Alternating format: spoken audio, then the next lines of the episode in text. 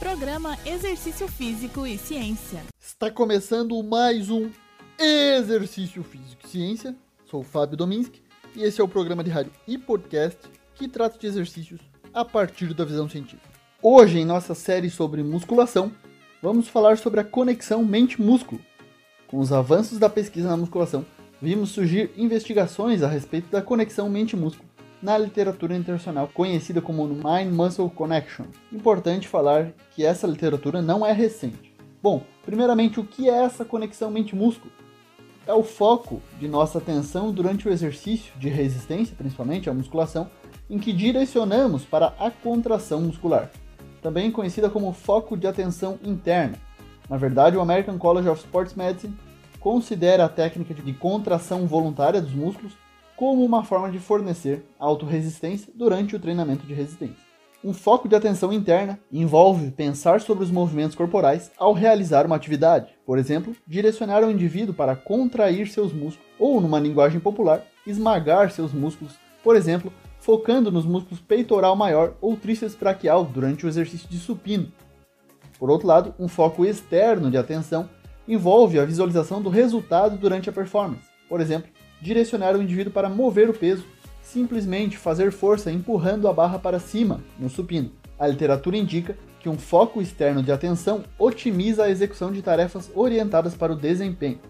Numa revisão de 2013, o foco externo apresentou melhorias na aprendizagem motora em comparação com o foco interno, em mais de 90% dos estudos publicados sobre o tema. Comparações têm sido realizadas por pesquisadores. Uma delas é de uma pesquisa do maior pesquisador sobre musculação no mundo, de acordo com o site Expertscape, professor Brad Jones Schofield, com mais de 115 artigos publicados sobre musculação desde 2010.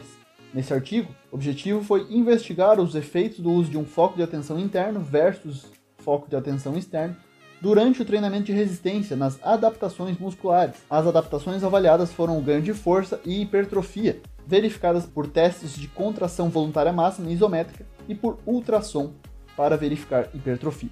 30 universitários não treinados com média de 21 anos foram aleatoriamente sorteados para os grupos, um de foco interno, outro de foco de atenção externa, com 15 pessoas em cada grupo, que treinaram 3 vezes por semana durante 8 semanas e fizeram 4 séries de 8 a 12 repetições por exercício.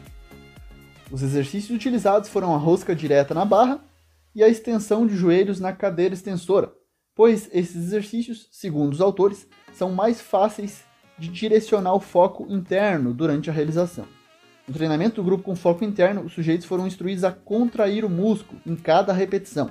Para o grupo com foco externo, os sujeitos foram instruídos a simplesmente levantar o peso em cada repetição. Os resultados mostraram que um foco interno aumentou a hipertrofia dos flexores de cotovelo, ou seja, do bíceps, durante a flexão de cotovelo, possivelmente aumentando a ativação dessa musculatura.